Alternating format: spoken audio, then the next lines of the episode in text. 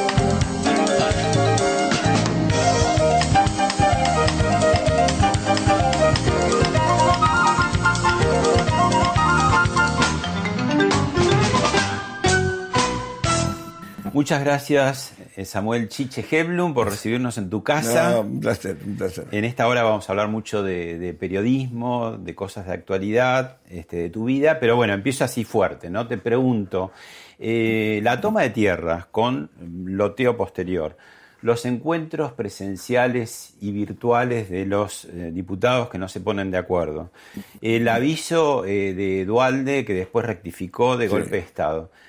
¿Estamos en un momento preanárquico o algo así de la Argentina o es lo mismo de siempre? Eh, yo creo que es lo mismo de siempre, pero más junto, probablemente. Este, la, la pandemia ha hecho como que todo se, se, se- se viva más intensamente, ¿no? El otro día yo oí a un dentista que contaba que hay mucho bruxismo. Ah, los que aprietan los dientes Los que a la noche, aprietan los ¿no? dientes, que, que- que es como una especie de epidemia secundaria, ¿viste? Que la gente se va que comiendo los dientes porque en los sueños está tensionada. Y yo de pronto dije, y sí, es un poco, puede pasar eso realmente. Ahora, vos tenés la toma de tierra en este momento, digo, por un lado tratan de reprimirla, por el otro lado políticamente tenés la aceptación por parte de Grabois. En el tema de... Graboy, Frederick, Sí, eh, Kisilov, Frederick- digamos, que dicen que es un Frederick, tema A social. mí, a mí lo que diga Frederick no me no, no le asigno mucha, mucha trascendencia. Porque digo, no sé a qué responde, no sé si responde a una ideología o responde a una a una o responde con, con respuestas que no son las que no son atinadas. Cuando dice que un problema de toma de terrenos presuntamente ajenos, ¿sí? vamos a, vamos a, a discutir después si por, por ser tierras históricas este, de propiedad mapuche le corresponde o no. Eso es una discusión que no, que no es el momento de darla. Pero este, yo no sé si responde a una cuestión de marketing político o a un- una convicción. Yo no creo que ella esté convencida de eso. Igual estamos hablando de un tema más general, ¿no? Toma de tierra en conurbano, Bolsón El y conurbano la eh, reprime. En, en el conurbano la reprime porque Bernie tiene muy claro que es un delito, ¿correcto? Ahora, la, la ministra nacional, que debiera ser más o menos su jefa, piensa todo lo contrario. Ahora, cuando vos decís que es más o menos lo mismo, entonces nos tranquilizamos, porque finalmente nunca la sangre llega al río, siempre le encontramos la vuelta. ¿O no? ¿O seguimos siempre le encontramos la vuelta, a veces mejor, a veces peor, pero siempre le encontramos la vuelta. Sí, nosotros somos, este, la resiliencia de los argentinos creo que no es comparable a ninguna en el mundo. Si vos analizás los últimos 50 años de la Argentina, nosotros tuvimos guerra, guerrilla, este, no nos faltó nada. Hiperinflaciones, Hiper, dos, atentados terroristas atentados mundiales. terroristas que en ese momento fueron los más grandes del mundo. Y nosotros tenemos, para ser un país chico, remoto, porque estamos realmente en el mapa, en, en un lugar remoto, yo te digo que hemos tenido muchas cosas que hemos, somos resilientes realmente. Bueno, entonces sería como un país ideal para el oficio que tomamos nosotros, periodistas. Es un país que de- debiera pagar, el periodismo debiera pagar más impuestos todavía, porque es un país que tiene todos los días mucha información. sí, sí. Es, es, es muy vigoroso para, para el negocio periodístico. Es decir, que hay, ya la gente tampoco tiene tanto interés a lo mejor en leerlo, que se en verlo. Bueno, te, te invito a ver el primer material que tiene que ver con las noticias que vos mismo generás últimamente. Sí, yo, bueno. Chiche fue dado de alta. Grande Samuel. La mejor noticia que podíamos dar, Anita, ¿eh? Así es, mirá la plaquita que nos tocó. Mirá, Chiche fue dado Yo de no lo vi alta. eso, ¿eh? Señores, lo vamos a poder tener acá en breve. Muy pronto. Muy pronto. Capaz Sí. que nos aparece mañana. Ripe ¿eh? no. tenía razón. Lo van a ¿viste? tener que atar para Sí. que no venga. Ripe tenía razón, sí, nosotros nos vamos pronto, que estén tranquilos. ¿Qué- qué- ¿Cómo estás ahora? Estoy ¿Pensás que- bárbaro, ahora que veo eso más todavía. Y no pudiste ver eso porque estabas internado. No pude eso, pues no, yo ya, no, ya debía estar debía estar saliendo en ese momento. Ahora, ¿pensabas que no contabas el cuento? ¿Viste la No, luz? yo nunca Chiche? pensé, no, no, no, no vi ninguna luz, nada, yo no vi luz, ni túnel, ni nada por el estilo.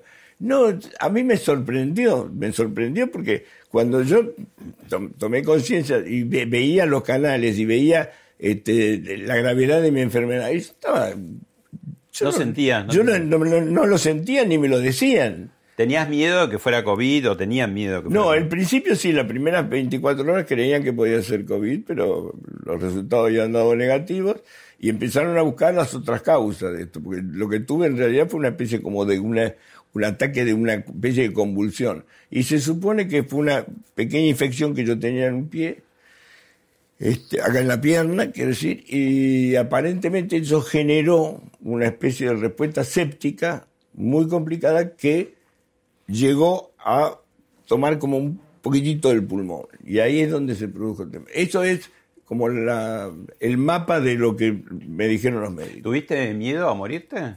No, no tuve, tuve miedo de no... No, te voy a explicar que tuve. Yo tuve un miedo posterior, una especie de estrés, estrés postraumático. Cuando yo veía lo que produjo en la gente, me, asusté.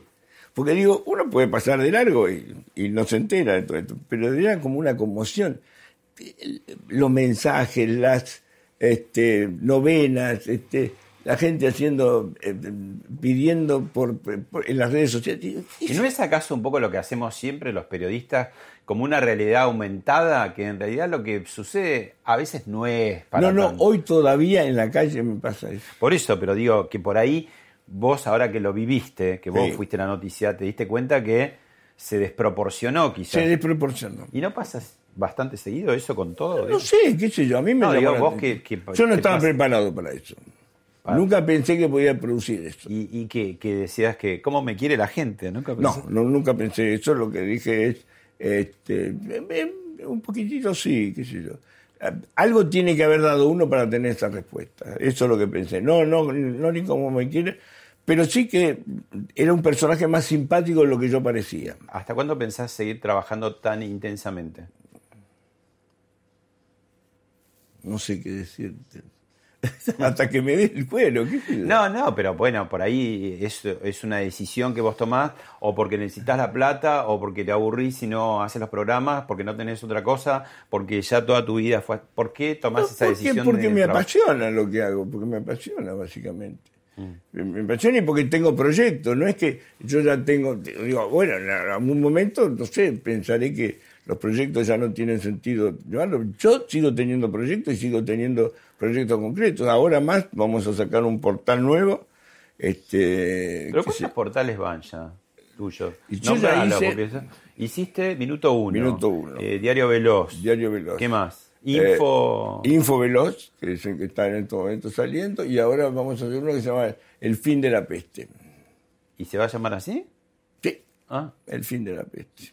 ¿Y qué haces con los portales viejos? ¿Los vas vendiendo? ¿Se van...? Yo he tenido la suerte de poder venderlos, sí. El negocio de los portales es pésimo. Sos como una especie de Haddad de los sitios, un pequeño Haddad de No los sé. sitios de internet. Bueno, yo colaboré con el lanzamiento de Infobae, o sea que este, yo no tenía la menor idea del, del- tema del tema de lo- los portales este, de internet. La verdad que no tenía la menor idea. Empecé a aprender un poco con Infobae cuando un día Daniel me dice, ayúdame con esto para sacarlo adelante, sé yo, y salimos.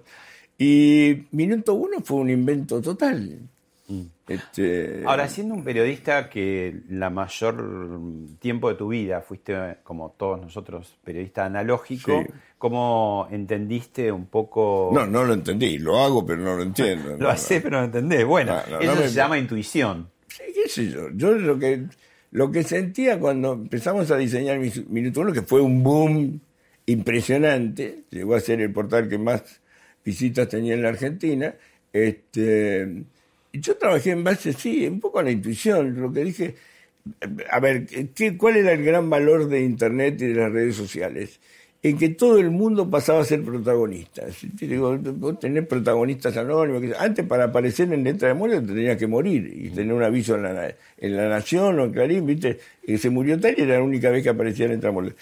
Y las redes sociales permitieron el acceso a eso. Y yo entendí que si nosotros generamos un espacio donde la gente se pudiera expresar este, espontáneamente, sin restricciones, y, y funcionaba. Ese fue el éxito de Minuto Uno, porque fue el primero que empezó a publicar a los lectores. No- nadie publicaba a los lectores porque no se animaban. Yo te- me pasaban cosas terribles con eso. ¿eh? Me llamaban a las 4 de la mañana para putearme. Digo, no es que era una cosa sencilla, qué sé yo. no Ahora, sin embargo, vos que, que estás en los sitios, de, no los entendés, pero los haces Sí. y los haces con éxito. Sin embargo, eh, no decayó tu idea, que aparece cada tanto, de sacar un diario en papel. ¿Cómo Sí. es eso? Ahora que los diarios en papel no circulan tanto. Yo o- creo que hay espacio para el papel. ¿Qué Hoy en la tipo de Argentina- diario? ¿Cómo? ¿Qué tipo de diario sin de- no, no Para mí un fórmula, diario, pero- un diario tiene que ser un diario popular, este, que alguna vez lo quiso hacer.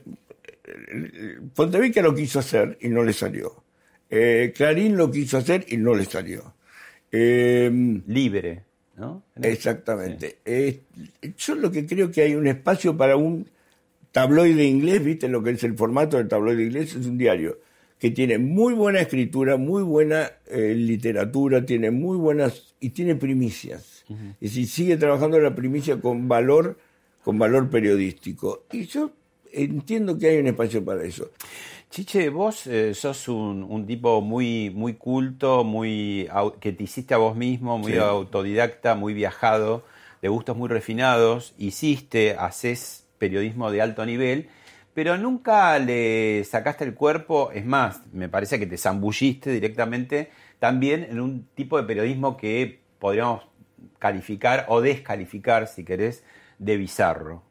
Como que te gusta eh, cuerdas donde en general están muy segmentadas en el resto del periodismo. Y vos sos un tipo que navega aguas. A mí muy- me divierten en aguas borrascosas, me divierten en aguas turbulentas, me, me siento más cómodo. No, pero como que sos muy desprejuiciado, porque digo, Ah, podés- sí, obvio. Porque yo no creo que haya una sola manera de encarar las cosas ni una sola visión. hay un solo chiche.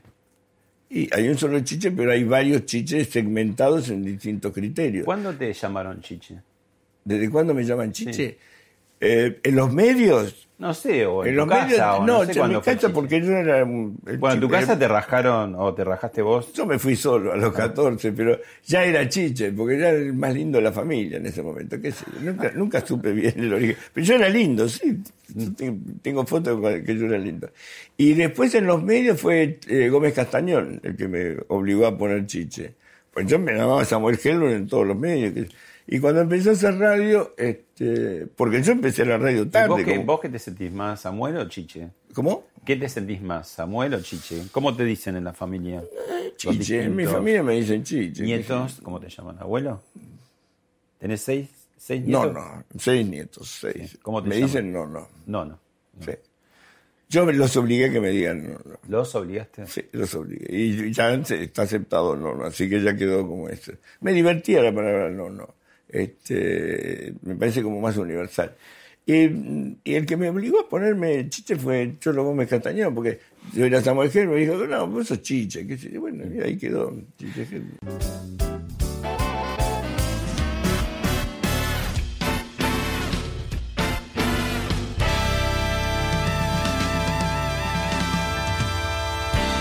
Bueno, Chiche, pasaron por, eh, hablemos de otra cosa, eh, dos colegas que son pareja, que es eh, Enrique Llamas de Madariaga y Denis Pesana, y dijeron esto que vas a ver y escuchar ahora. A ver. ¿Cómo está el periodismo hoy en día? ¿Cómo lo ven? Muy sectorizado. Cuesta, cuesta mucho en este momento este, que te reconozcan independencia. Cuesta mucho. Porque si tocas alguna espina te dicen, ah, mira, este es gorila, ah, mira, este es un zurdo, ah, mira, este es de la extrema derecha, ah, mira, este es neoliberal. Que además no sé qué quiere decir neoliberal, ¿sos liberal o no sos liberal? Punto. Este, y, y te catalogan, te etiquetan, y eso es muy malo. ¿Qué está pasando, Chiche, con el periodismo? Te vuelvo a repetir una cosa que te dije varias veces en privado y en el aire. Sí. Que de, de Chiche Hedlund, todas las generaciones que venimos después aprendimos lo mejor, Sí. pero también lo peor del periodismo. Sí, eso es un- una reflexión tuya. Sí, es mía. Pero yo no, la, yo no, no creo que sea lo peor. A ver, digo, en estos momentos lo que domina mucho el periodismo es la grieta, ¿sí? En estos momentos está dominado por eso. Y yo no puedo transitarla, no, no sé si a mí me molesta transitarla, porque no, no me siento, digamos, este, no me siento absolutamente nada peronista, nunca me sentí peronista, con lo cual no digo, aunque algunas veces he votado peronismo, contradictoriamente, eh, yo creo que Alberto Fernández lo voté. Yo creo, fue, no fue hace muy, fue hace meses. Sí, por eso, pero no me ¿Cómo acuerdo. yo si- creo? ¿No te acordás bien que pusiste la No, última no me elección? acuerdo, te lo juro, no me Pero entonces ya estabas para la internación. en- No, no, no, no, no, porque yo siempre voté izquierda. Y ese, Porque esa- esos tus ancestros yo comunistas. soy comunista, yo soy, ¿Vos sos comunista? Sí, yo soy comunista. sí. Yo me reconozco comunista, sí. Pero en qué. Porque A tengo ver, formación marxista, porque estudié marxismo, porque me divierte el marxismo, porque me parece que sigue siendo una respuesta este, pero lo decís original. medio pro- provocador. No, no, no, te juro que no. Tu ideología es la provocación. ¿eh? Tu ideología es un poco la provocación. No, pero yo no lo hago por provocación. A ver, yo estoy convencido que el fenómeno chino tiene que ver con eso. Eh, digamos, la combinación de, de- de- de lo que es la economía de mercado con el sistema comunista es una especie de bomba de tiempo que en algún momento va a explotar. No puede ¿Y durar. China así. se va a quedar con todo? Eh, ellos quieren, pero todos los proyectos imperiales en el mundo han fracasado. Y China va a fracasar también en su proyecto imperial. Tienen los elementos, tienen la cantidad de habitantes, tienen la plata, en estos momentos, digamos, si, lo medís, son mucho más poderosos que los Estados Unidos, que sigue siendo la, la economía más importante del mundo, pero yo creo que la China, si la globalizás, es mucho más importante. Y este, yo creo que el sistema estalla el día que alguien quiera votar. Y en China no se puede votar. Pero no lo van a poder evitar. Yo conozco bastante China, estuve muchas veces en China. Y yo hablo con la gente. Y en algún momento los chinos van a querer votar.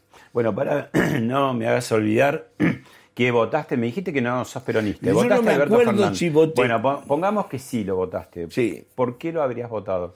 Porque me, me, me, me dolió el fracaso de Macri.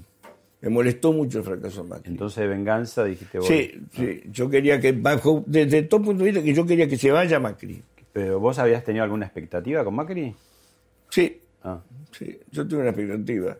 Porque lo conocí hace mucho tiempo, lo, conozco, este, y yo, me la, me yo le creí un poco su, su, su, su, su- idea de que el tren de la historia nos estaba pasando y que si no nos subíamos al tren de la historia íbamos a quedar. Y digo, de esas, este tipo lo hace. Y fue tal la frustración que a partir de ese momento dije, no puede volver este tipo. Chiche, sos eh, de alguna manera precursor de las fake news. Pongo un ejemplo. Eh, Atolón de Muroroa. Si bien vos siempre has reconocido, contale al público que se renueva, como dice tu amiga barra enemiga, Sí. Mirta Legrand, eh, contá qué fue ese episodio. El Antonio de Murura fue una explosión atómica que hizo un ensayo francés, un ensayo de una explosión atómica, que produjo un desastre en Polinesia, y yo viajé a la Polinesia. Este, Estabas en la revista Gente ya. estaba en la revista Gente, que había producido una masacre de peces importante. Y que cuando yo llegué no estaban los peces porque la marea se los había llevado. Y todo lo que hice fue lo que hace cualquier fotógrafo, cualquier eh, persona que está en la gráfica, que es recrear la historia esa. Y fui, compré peces y los tiré en la playa y saqué la foto. Una foto bárbara, pero no eran Era ven. Bueno, pero habían estado. Pero No lo es que- aclaraste en ese momento, lo, lo- lo aclaraste después. En ese momento no. ¿Y cómo lo voy a aclarar en ese momento? Si te quita la magia. A ver, qué sé yo, la gran foto, una de las fotos históricas de la Segunda Guerra, este, Iwo Jima, fue una foto producida. La, la bandera esa que van Sí, to- norteamericanos. todas son fotos producidas, no existe la foto. Es muy raro, qué sé yo, Cartier-Bresson tenía un beso, un beso que era la famosa foto de la liberación de París. Pero Ah, el soldado con la- la hizo 500 chica. fotos para sacar esa foto. Digo, no es que Cartier-Bresson encontró, justo salió con la cámara y encontró eso. No, buscó la pareja, la produjo, lo contó Cartier-Bresson en su historia. Entonces, eso, eso, lo que pasa es que acá decir la verdad es complicado. ¿entendés? Vos te, te impusiste lo que era muy, muy feroz de tu parte, quienes te tuvieron como jefe, que es no vuelvas a la redacción si no tenés la nota. Y sí, no se puede volver a la reacción si no sé qué quiere que te diga. Y menos con la inversión esa. Imagínate lo que era mandar un tipo a Polinesia en ese entonces. Este, no, pero a ver, yo lo que digo es recrear una situación determinada. No es una fake news. Es simplemente, digo, tratar de, de- de graficar de algún modo lo que pasó. Si vos no podés llegar en el momento a lo mejor de una masacre, pero vos llegás a ver las consecuencias, qué sé yo, no sé, digo, eh, Hiroshima, no había fotógrafos en ese momento en las calles, pero mucho de lo que se produjo después fue producido. Digo, no sé, para mí se le dio demasiado valor. Yo lo conté porque, porque digamos, porque la gente, porque fue un chisme interno, pero Se le dio el valor porque hay que darte la derecha. No es común que reconozcan Pero, por- pero que yo no tenía problema, lo dije de entrada, es que yo no lo oculté. No es que yo dije, mire muchachos, yo llegué cuando estaba. No, yo lo, lo, lo conté realmente. ¿Por qué no lo voy a contar? Si era la verdad. Digo, ¿Sos, ¿qué- sos peleador o te pelean? No, yo no soy peleador. No, no, no, no, no, no, no me gusta a mí eh, pelear. No. A mí se me pasa enseguida. Me enojo, Mm. pero no, no tengo rencores. No, no tengo. el- el- es una cuerda que no siento nunca el rencor. Bueno, mirá esta pelea. A ver. No te corro con nada, boludo, no te dije nada. Te dije que de del Volpi no hablaste. De No, cuando Volpi no te hablaste, estás hablando de. Mulberger porque es más divertido hablar de No, Mulberger porque es más divertido, porque es más divertido, No porque es más no mediático. No pasa que me río o no me río. Yo me ocupo de otra cosa que tiene que ver No, con- no, no, ¿sabes qué? No, no, no, no, no, No, no, no, no, ¿Sabés no, qué? no, no, no. Pará, Rodri, pará. ¡Rodrigo! Pará, Rodri, pará. Rodrigo. ¿Eh? No, te Sí, juro que para no. que se va de verdad, boludo. Escuchá, Rodrigo, pará. Pará, Rodri, pará. ¿Qué pasó ahí? Una defensa del doctor Mulberger, No, muy yo- polémico. Yo, yo lo único que hice- a ver, el tema es el siguiente. Ahí, Después, no, no mucho después de esto te fuiste de polémica. No, pero mucho, pero después fue, no, después porque por el horario de crónica no me fui de polémica. No, este, a ver, el problema que tenía Rodrigo, que me enteré después porque me lo, me lo pude reconstruir, él tenía como una especie de resentimiento conmigo. Rodrigo prácticamente fue un invento mío, como, movi- como movilero de Radio 10, de Radio 10 este, y como que le quedó una cosa rara y surgió ahí el problema. Yo lo único que dije de Mulberger, yo no lo ofendí. Yo Mulberger digo, es un gran médico. No tengo duda porque tengo referencia que es un gran médico. Porque ¿Te trató a vos? ¿Te hizo algo? ¿Cómo? ¿Te hizo algo? A mí me puso alguna vez votos y ese tipo de cosas, pero yo he pagado como corresponde, digo, cuando, cuando voy a hacer un, un, médico- un servicio de eso. Pero sé que es un gran médico. ¿Y sé por qué que, está denunciado en la justicia? no sé si fue denunciado o fue una... A ver, todos los... De hecho, le, le levantaron la prisión, por algo se la levantaron. Vos y Moria son los grandes escudos defensores de No sé, yo, no- yo no- yo no lo único que defendí yo de Mulberger es que yo sé que es, un- que es médico y que es un gran médico. Chiche, hiciste tu colimba periodística en la revista Gente, porque Sí. entraste en qué año? 60 y... 66. Tuviste como 12 años, más o menos. Estuve Hasta el 15 78. años, 15 bueno, años. 15 años. Yo veía ahí, por ejemplo, la tapa de la revista Gente del año 66, entre otros, están eh, Leopoldo Marechal y Raúl Soldi, ¿no? Sí. que habla de un tipo de país. Cuando vos vas a la. Pongo, no, no, no quiero hacer de una cosa directa sobre la revista Gente. Cuando vas a los personajes del año, de los últimos años de la revista Gente, la mitad de la gente que está ahí yo no la conozco porque son seres que salieron de reality o cosas No así. tengo nada que ver con los No, ya, años. ya- ya- ya sé. Lo, lo que te quiero marcar es que, que también las revistas de alguna manera entraron en ese declive, declinar en las últimas décadas. De lo, de lo que estaba en el centro, que era el famoso más páginas, más color, porque la televisión era blanco y negro. Sí. La revista te traía todo ese mundo que hoy lo tenés en los sitios, lo tenés en el Instagram personal de cada figura, ¿no? ¿Se mueren las revistas? Yo creo que no, en el mundo no han muerto. Lo que pasa es que vos tenés que tener otro nivel de producción. Digo, la, la imagen detenida sigue teniendo magia, eso no hay ninguna duda. Y la decir, buena foto, la foto la foto, perfecta. la foto sigue teniendo magia. La gente, la, la, foto descubre cosas, ve, la mira mil veces Vos agarrás una revista Life de hace 40 años y te y quedás sigue mirándola. teniendo magia. el Y, agarrás, hola, hola, hoy y sigue teniendo magia. National Geographic. Y National foto. Geographic ni hablar porque, bueno. Bueno, digo, pero ¿qué pasa, por ejemplo? Te voy a estas últimas polémicas de los últimos tiempos. Sí. Una Cecilia Roth que dice que le aplicaron Photoshop de más. Sí, porque la hicieron de 18. Bueno, pero ya Susana Jiménez siempre lo hacía y nunca se queja. Sí, pero Susana Jiménez te lo pide. No sé si Cecilia Roth lo pidió. Cecilia Roth es una chica que tiene sesenta y pico de años y la hicieron de 19. Digo, en exceso de Photoshop es fake news también eso, porque vos no estás mostrando, mostrando lo que realmente es. Digo, qué sé yo, no sé cómo, cómo... Yo cuando vi la foto de Cecilia Roth, realmente me asusté. Digo, no puede ser. digo. Estaba muy acerada, ¿no? Eh, Momificada. pero, digo, pa- parecía momificada, digo, pobrecita. No es esa Cecilia. Además, Cecilia Roth tiene su encanto también en la madurez. Digo, no es que la madurez es una vergüenza, ¿viste? Y es una chica este, que tiene sus añitos, que los lleva bien, que se cuida. Pero digo, eh, a convertirla en una muñeca, ¿viste? De, de- de cera me parece una locura. Ahora, ¿qué, ¿qué opinás, por ejemplo, hace algunas cuantas semanas hubo otra polémica con la revista Caras con la hija de Máxima, ¿no? Sí. Donde, bueno, se cuestionaba un poco su, su sobrepeso. Eh, ¿Cómo estás frente al correctismo de los últimos Ah, años? me embola totalmente.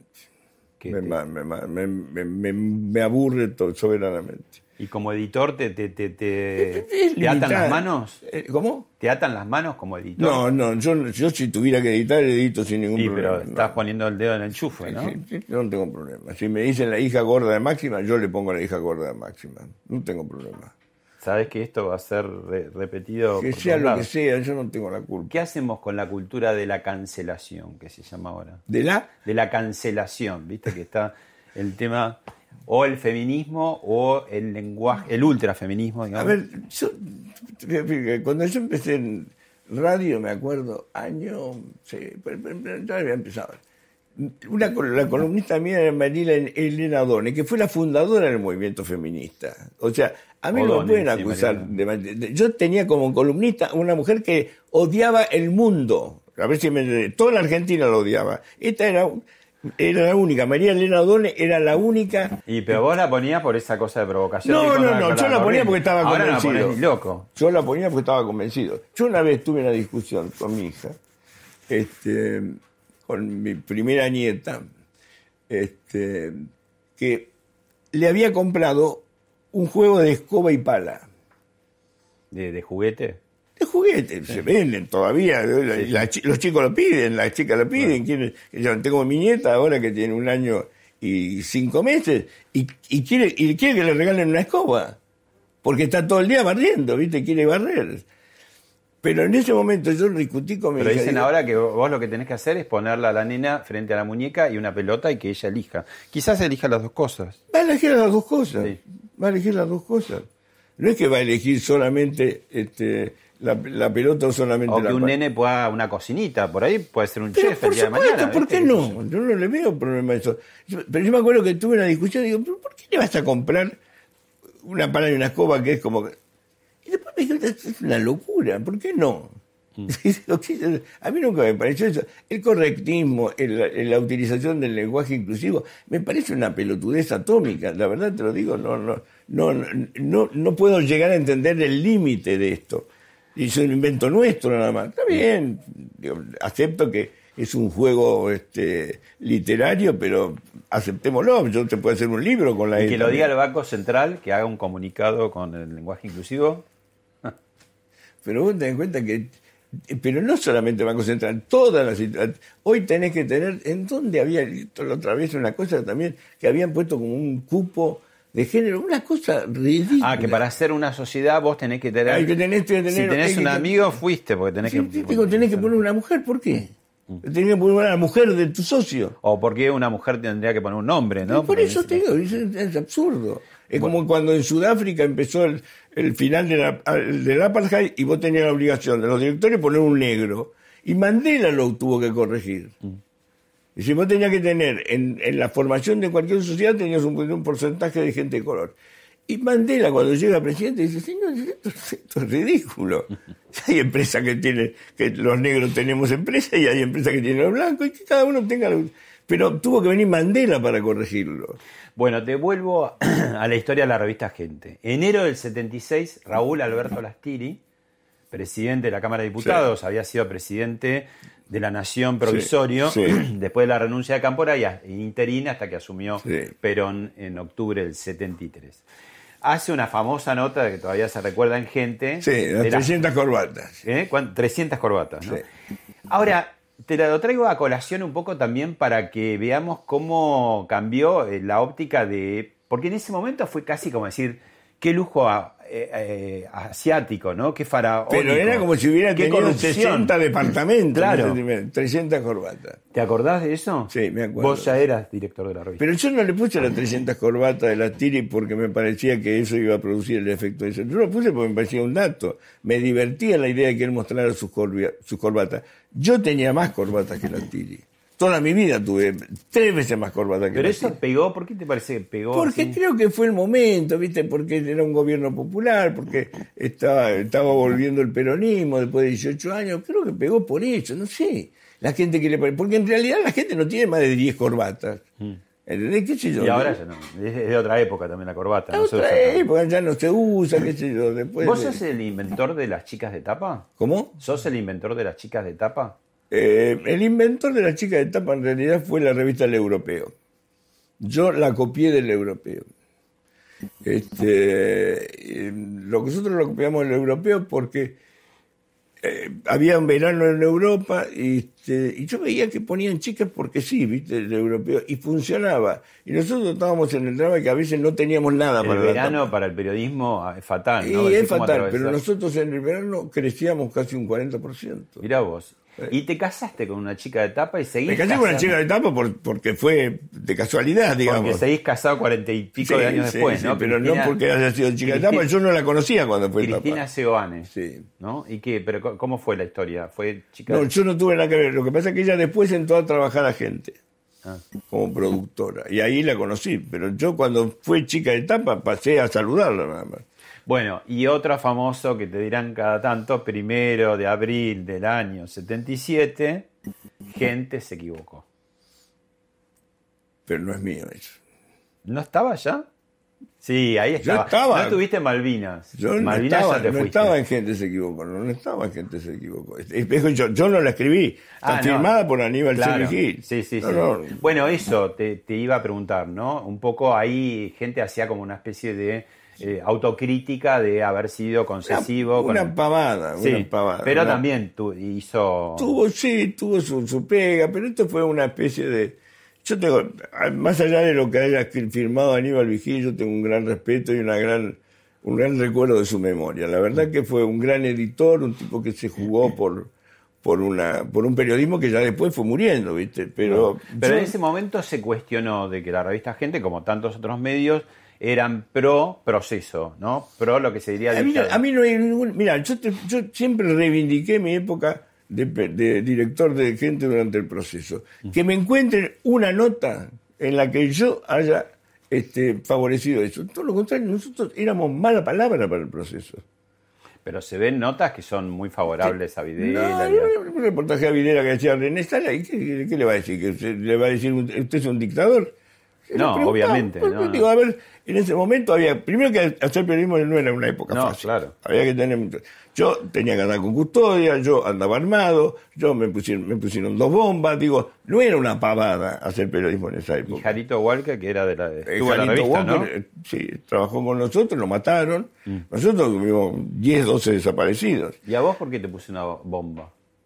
Porque a mí me lo ponían, yo no sabía si venían de izquierda o de derecha. La última, cuando yo me tuve que ir de la Argentina, fue, llega la brigada de explosivos, mira la bomba y me dice, esta bomba es oficial. Me pone así, que tenía charretera. ¿Y qué carretera tiene la bomba? Esto las hace la Armada. ¿Y por qué Y te odiaba la bueno, Armada? Y sí, y yo sabía que había sido la Armada. Pero por un tema totalmente aleatorio que no tenía que ver. Yo lo, lo pasé pésimo durante el proceso, pésimo. Igual fuiste condenado por este, el juicio sumarísimo El de juicio de la ¿no? madre de Plaza de Mayo, sí. En Plaza de Mayo. Me condenaron a muerte, sí. Este, pero es Bueno, parte de la locura de la Argentina. entramos a otro capítulo y te invito para esto a ver otro material. Dale. Y acá se descubrió la verdad, pura ilusión, absolutamente pura ilusión. Acá vamos a presentar a nuestros tanatólogos, el, doctor Ferdinando da Vinci, el doctor Gerardo Bernstein, ustedes son cirujanos, este, no, Eh, no, No. no, no, no. Técnico en efectos especiales. técnico más. efectos especiales, ilusionista.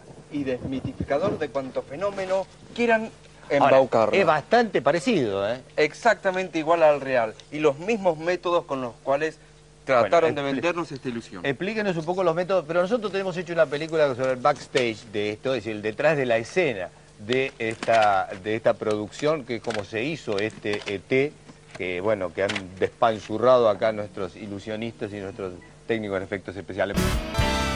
Una genialidad. Bueno, eh, vos em- em- empezaste eh, tu capítulo, de- después del capítulo de edición gráfica en el que seguís, digo, un capítulo desconocido, nos contarás cuánto para vos fue la tele, llegaste a la tele el año 93, 94, memoria, El Canal 94, 9, el 94. Canal 9, Sí. y te quedaste a vivir, te, te fascinó la televisión. Sí, me fascinó la televisión porque creo que este, me daba respuestas que yo no podía tener en la gráfica. Como por ejemplo esto. Esto, esto ha sido siempre mal interpretado. Esto hoy. Este en- es el caso Roswell, ¿no? Esto es el incidente Roswell. Sí. Este, Contá ¿qué un poco pasa? mínimamente cómo era y qué hiciste vos. Eh, nosotros ya hacía como ocho meses que estábamos en la tele y surge de pronto en la venta, está en venta una, mm, un documental que era el- la autopsia de un ET que se había hecho con el incidente Roswell. Empieza una puja de canales, que yo, nosotros éramos un programa independiente dentro del Canal 9 y nos piden 40 mil dólares. No teníamos 40 mil dólares ni, ni, ni, vendiendo este, lo que teníamos puesto. Digo, 40 mil dólares, ¿dónde vamos a sacar esto? Entonces se lo compra Canal, lo compra Telefe. A billetazo limpio nos ganaron. Y Telefe lo da en el programa de Fernando Bravo y Tete Custaró. Y tuvo un éxito fenomenal. Cuando yo veo la autopsia del ET, porque había que comprar el paquete cerrado, no es que vos podías verlo. Cuando yo veo ¿Y vos esto- mandaste a armar el muñeco, todo eso? Sí, porque digo, esto es trucho. Entonces llamo a uno de los productores nuestros, que era un experto en, en demitificación de la pseudociencia, y le digo, Enrique, esto es trucho. Y me dice, sí, es trucho. Vamos a hacerlo, vamos a hacerlo exactamente igual. Es una pavada hacer esto, lo podemos hacer nosotros. Y lo que hicimos es mostrar que era trucho. No es que Claro, porque empezó como documental blanco y negro. nosotros empezamos ¿no? blanco y negro para que se vea que sea igual. Y después, cuando aparezco yo, pasamos a color. O sea, fue todo pensado. Hoy, en, la- en Estados Unidos, si vos vas a las universidades de periodismo, esto se estudia como demitificación de la falsa ciencia.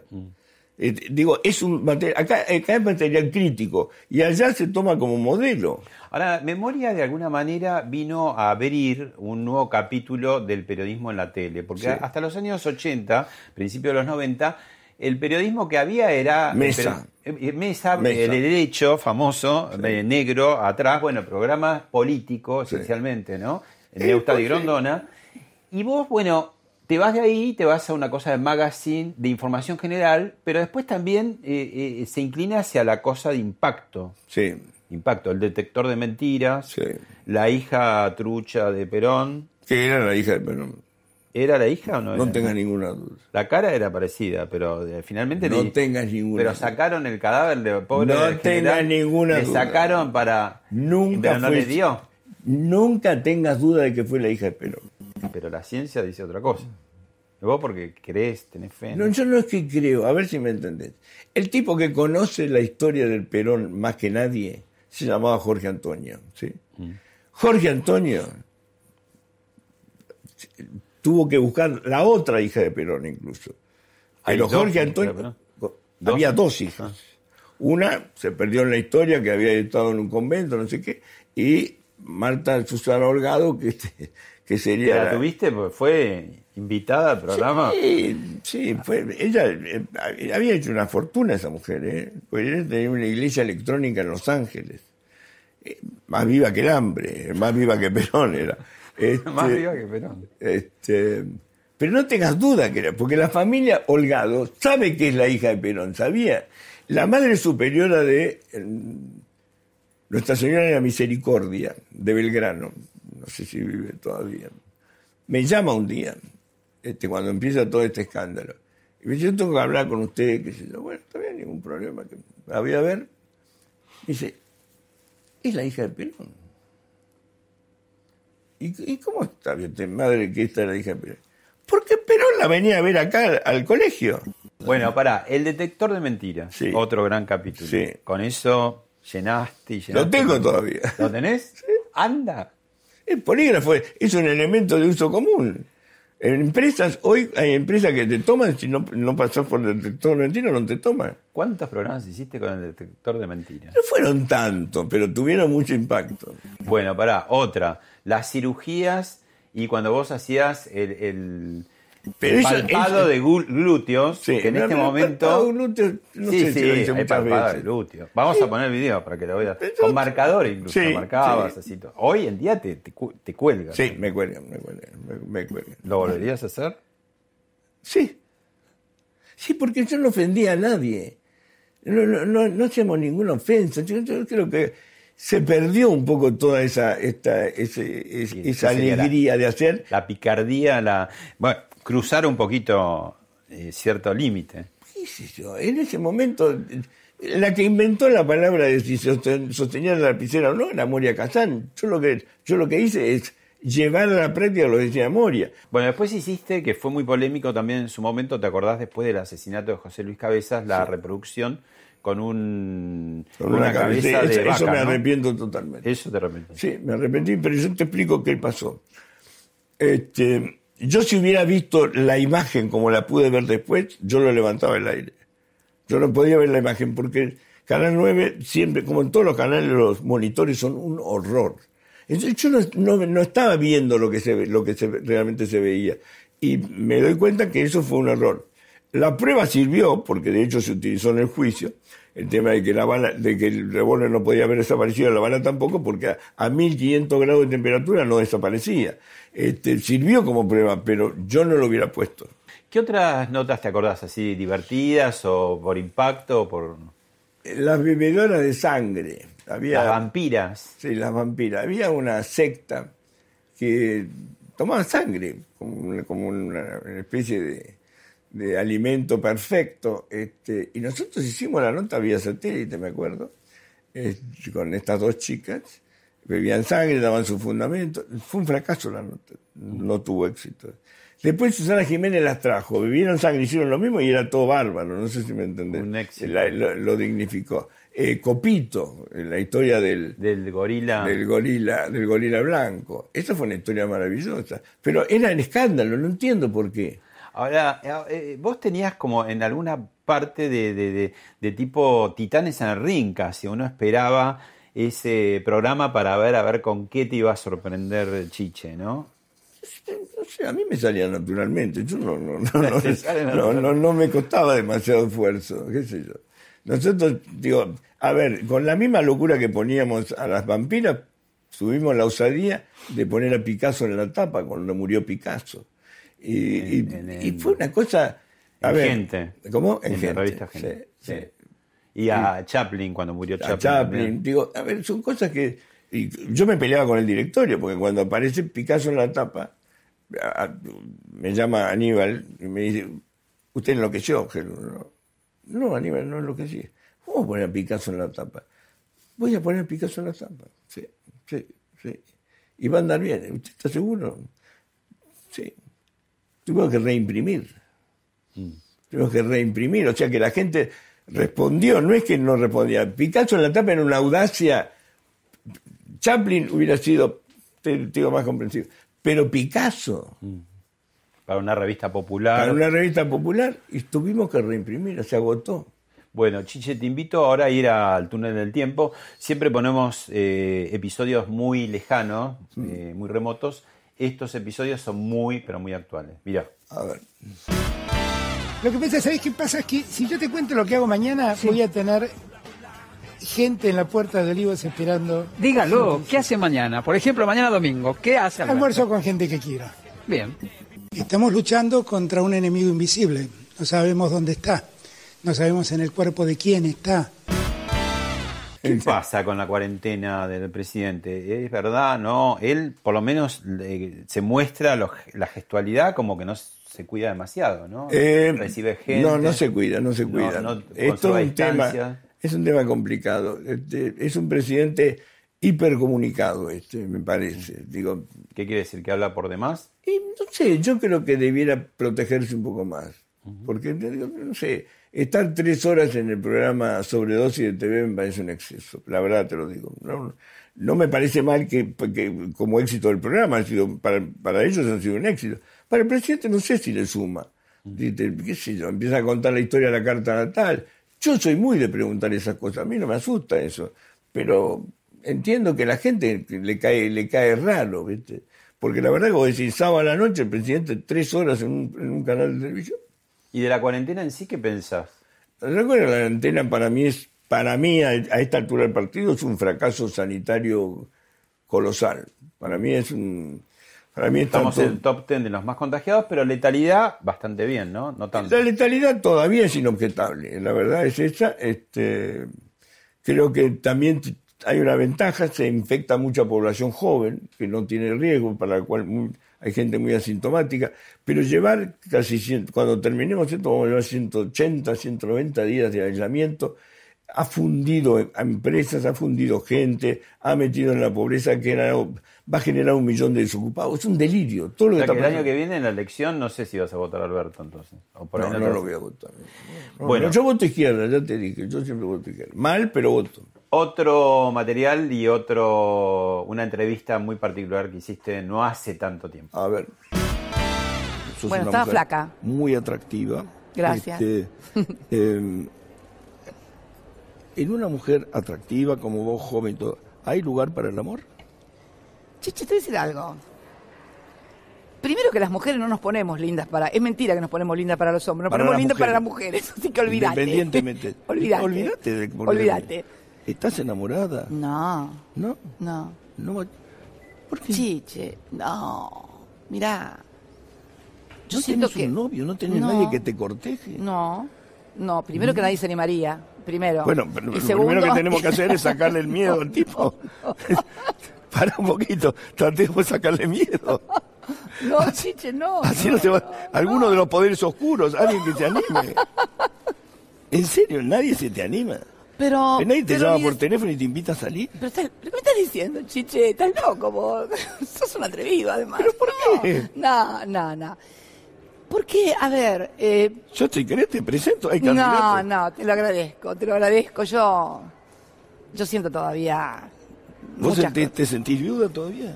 Sí, absolutamente. No viuda, eh, no, no, no, eso. Me siento como que él siempre está. ¿Te le tiraste los galgos a Cristina? No, Dios libre y guarde, no, no, no, me cae bien, pero no, no, no. ¿Te no, gustó? no. ¿Te gustó? Yo lo que dije, que me llamaba la atención que nadie la llamara, ¿qué quiere que te diga? Por eso es una mujer atractiva, fue poderosa, digo, ¿cómo no la van a llamar? Yo no la voy a llamar, porque yo estoy casado felizmente, qué sé yo. pero es una mujer con la que cualquier, cualquier persona de, de mi edad podría salir, ¿cómo no? Chiche, eh, al revés de lo que decía Luis Andrini en una recordada película, ¿vos no ves bien los colores? No, no veo bien los colores.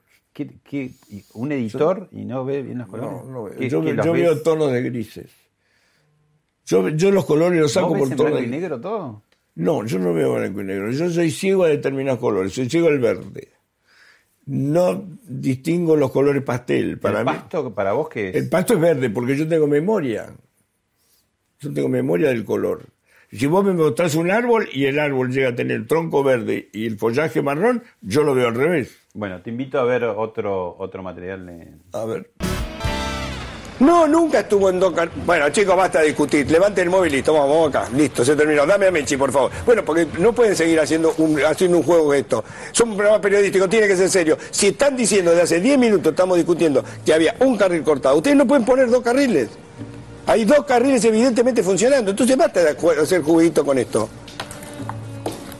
Eh, fíjate, Pero a ver, a ver, Pat, chicos, se terminó esta historia, listo. Cuando se pongan de acuerdo, entonces vamos a volver. Eh, dame a Mechi, por favor, dale. Sos bravo, ¿eh? Sos bravo con los, con los productores. No, soy sincero, qué sé yo, no sé. Pero. a ¿Vos ver, no tenés reunión, reunión de postproducción por las haces en el aire directamente? Sí, sí, pero yo no me quedo con nada. ¿eh? Mm. Pero no, no, no, no. A veces me enojo, qué sé yo. Pero digo, porque veo cosas que no me gustan. Digo,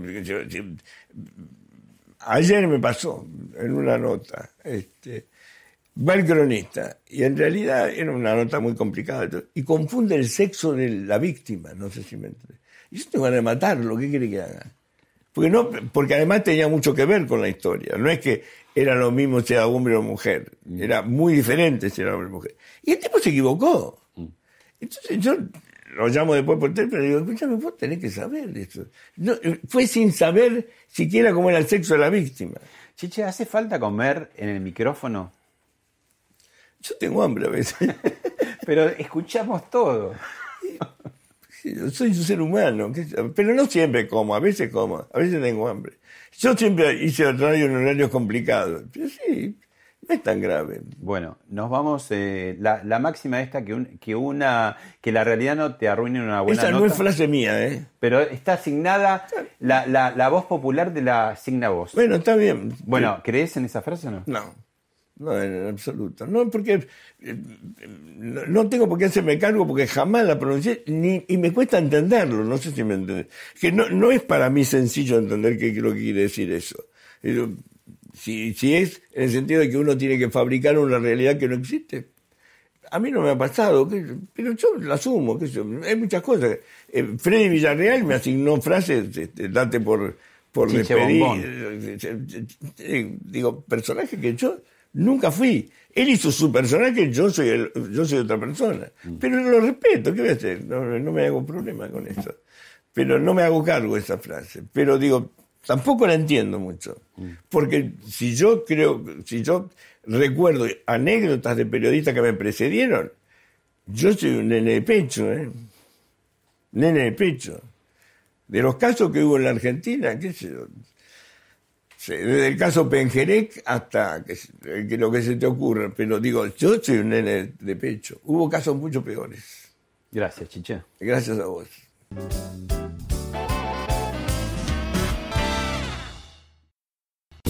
Esto fue Hablemos de otra cosa con Pablo Sirven, un podcast exclusivo de La Nación. Escucha todos los programas de La Nación Podcast en www.lanacion.com.ar. Suscríbete para no perderte ningún episodio. Estamos en Spotify, Apple Podcast, Google Podcast y en tu reproductor de podcast favorito. Seguí escuchando La Nación Podcast.